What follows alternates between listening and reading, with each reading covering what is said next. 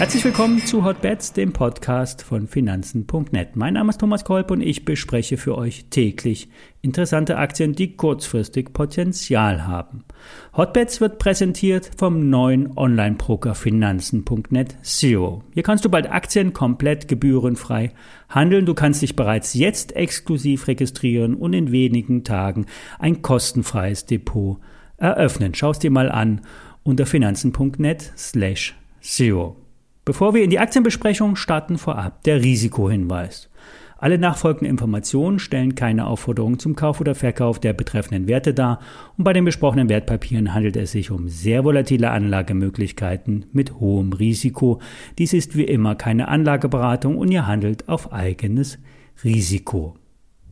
Wir starten heute mit einem Rückblick auf eine unserer ersten Besprechungen aus dem Februar. Gleich zum Start von Hotbet, Hotbets hatten wir eine Empfehlung der Value Depesche vorgestellt. Es ging um die Sino. Der Spezialbroker für Heavy Trader hat eigentlich ein recht unspannendes Geschäft. Rund 300 Kunden hat die Düsseldorfer Traderfirma. Die Schatztruhe war die Beteiligung an der Trade Republic. Sino hat die Firma 2017 finanziert, als keiner sie wollte und dafür rund 67 Prozent der Shares erhalten. Sino holte durch ein paar Connections dann die HSBC als Abwickler ins Boot, sprach mit seinen Best Buddies bei Lang und Schwarz und band die LS Exchange als exklusiven Börsenplatz an. Zum Start lief es bei Trade Republic recht mau, die Kunden machten eher kleine Tickets.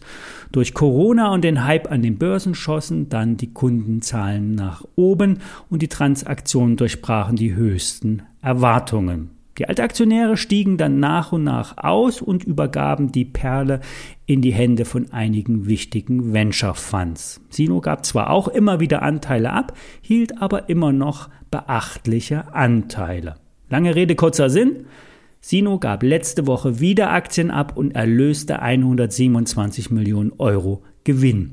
Aus rund 3 Millionen Euro Sino-Investment wurden insgesamt eine Viertelmilliarde Euro Gewinn durch das Trade Republic Investment. Die Aktie steht jetzt bei rund 90 Euro. Im Februar zur Besprechung stand sie noch bei 30. Zwischendrin haben wir mal ein Update gemacht. Da stand die Aktie bei 50. Wer nun ein glücklicher Aktionär der Sino ist, kann sich über eine fette Dividende freuen. Ein Großteil des Firmensgewinns von ja, 135 bis 146 Millionen wird wohl ausgeschüttet werden und das nach den Bonuszahlungen für das Management. Die restliche Sino-Beteiligung an der Trade Republic ist heute ungefähr oder auf heutiger Basis 113 Millionen Euro wert. Diese Bewertung sollte auch schon im Kurs der Sino-Aktie enthalten sein. Wer will, kann also ebenfalls Kasse machen und nach neuen Hotbeds Ausschau halten. Die Gunst der guten Nachrichten nutzt die Brokerfirma FedEx DeGiro. Die Frankfurter schraubten ihre mittelfristigen Kundenprognosen deutlich nach oben. Ursprünglich sollte es in ein paar Jahren äh, drei Millionen Kunden geben. Jetzt sollen es sieben bis acht Millionen Kunden werden. Zur Einordnung. Trade Republic hat eine Million Kunden. FedEx DeGiro hat derzeit rund 1,2 Millionen Kunden. Ein massives Kundenwachstum wird also erwartet. Damit soll auch der Cashflow über die nächsten Jahre zusammengerechnet auf eine Milliarde Euro anschwellen.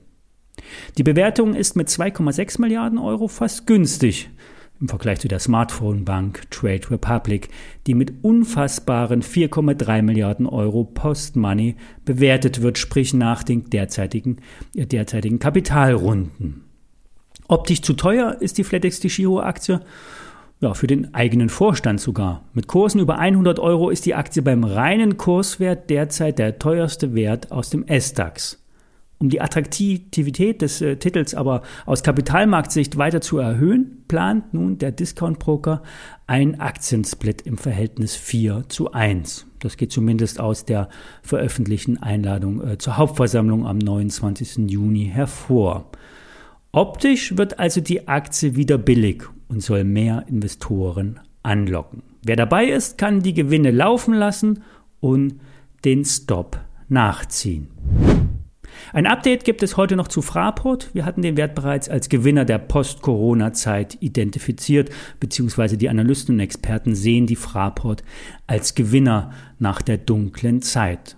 In Frankfurt wird in ein paar Tagen ja die neue Landebahn wieder eröffnet und ja, hier standen ja ewig die geparkten Jets herum. Nun kommt also wieder Leben in die Terminals. Der Flughafenbetreiber bereitet sich auf ein anziehendes Geschäft vor. Die Zahlen aus dem ersten Quartal lassen zwar noch keine Belebung des Geschäfts erkennen, trotzdem konnte Fraport 40 Millionen Euro vor Zinsen, Steuern und Abschreibungen verdienen. Auch wenn die Passagierzahlen im Vergleich zu früheren Zeiten noch mau sind, im Frachtbereich läuft es dafür umso besser. Die Probleme fehlender Transportkapazitäten im Containerbereich führen zu zeitkritischen Transporten via Flugzeug. Im Sommer werden deutlich steigende Passagierzahlen erwartet und unlängst ja, wurden auch frisch renovierte Flughäfen in Griechenland gefeiert. Fraport betreibt ja, zahlreiche Airports in Ferienregionen und ist bestens für den Aufschwung gewappnet. Die Aktie hat schon einiges vorweggenommen. Vom Tief ging es schon 100 Prozent nach oben. Im Zuge der Bewegung hat sich ein Aufwärtstrend entwickelt und konnte nun kurzfristig an die ehemalige Abbruchkante bei 70 Euro führen. Wer kurzfristig einen Trade wagen will, kann das über einen Call-Optionsschein von Morgan Stanley. Der klassische Optionsschein steht bei 1 Euro. Der Schein ist mit 60 Cent im Geld, das heißt, er ist eher moderat. 40% Performance sind hier nach Meinung von Euro am Sonntag drin. Das war der Start in die Woche.